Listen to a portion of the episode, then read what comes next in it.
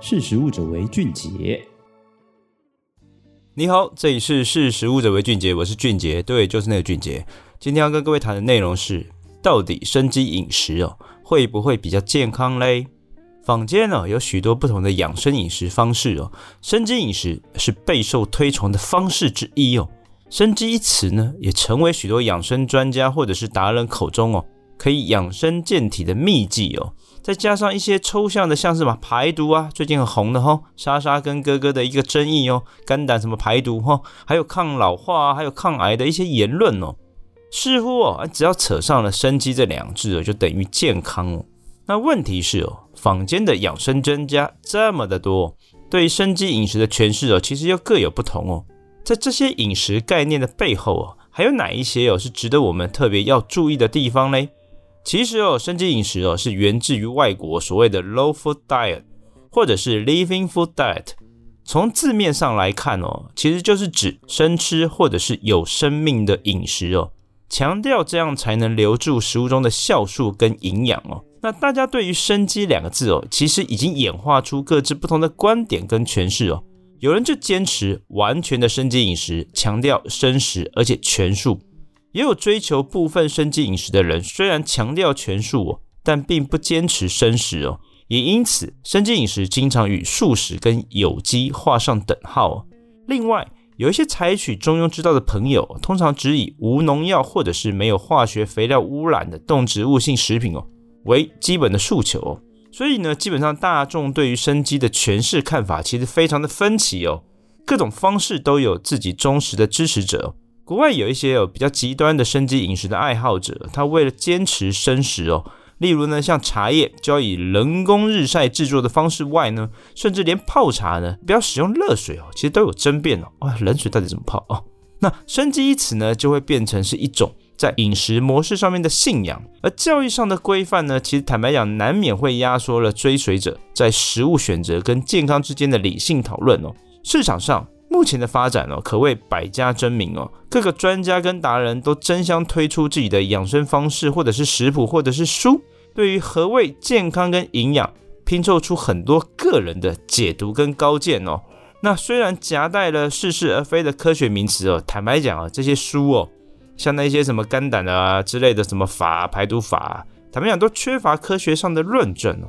那追求食物要干净、营养跟卫生哦，其实对健康当然是百利而无害哦。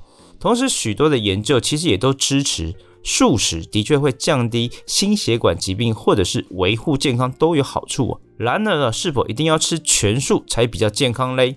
其实哦，经过烹煮过程就一定会破坏营养吗？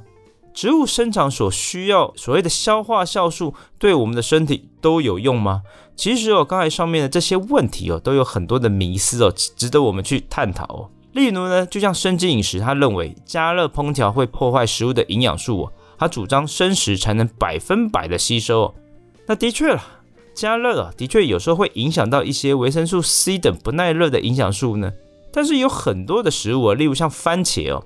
如果你不经过适当的烹煮来破坏它的细胞壁哦，它就无法有效的释放其中的营养素，例如番茄里面的茄红素哦。而且呢，加热坦白讲也有利于蛋白质的消化跟吸收。那再者，各种天然与生俱来各种生物哦，它其实与生俱来都有自我保护的机制哦。其实像蔬果跟植物也不例外啦，他们会用各种天然的毒物来保护自己。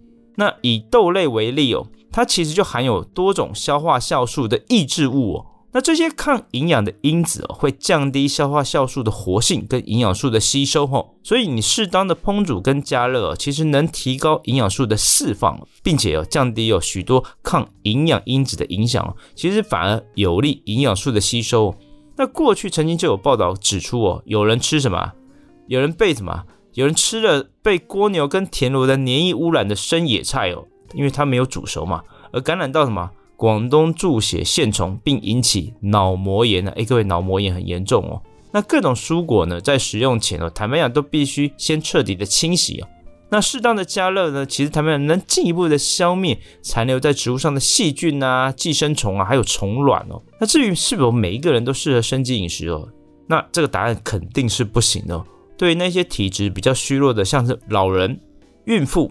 还有发育中的儿童跟青少年而言哦，严格的生机饮食恐怕不太能满足他们在营养上面的较大需求哦。而且哦，全素的爱好者哦，更要适当的补充维生素 B 十二。坦白讲哦，人老了，身体的毛病哦，一定会变多嘛。那如果你期待哦，单靠生机饮食就能对抗老化疾病，甚至是癌症哦，其实我们对此是有很大的保留啦。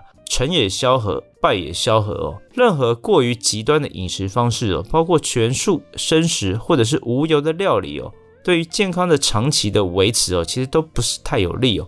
所以坦白讲呢，无论是采用生机饮食要不要，或者是要维护健康，坦白讲，始终都要有均衡。适量还有多样化的饮食，再搭配适当的运动，并了解哦，生机饮食跟健康哦，其实并没有绝对的因果关系哦。所以呢，这样才是一个比较正确的概念哈。好的，以上就是今天跟各位分享的内容，欢迎大家下次继续收听。识时务者为俊杰，拜拜。识时务者为俊杰。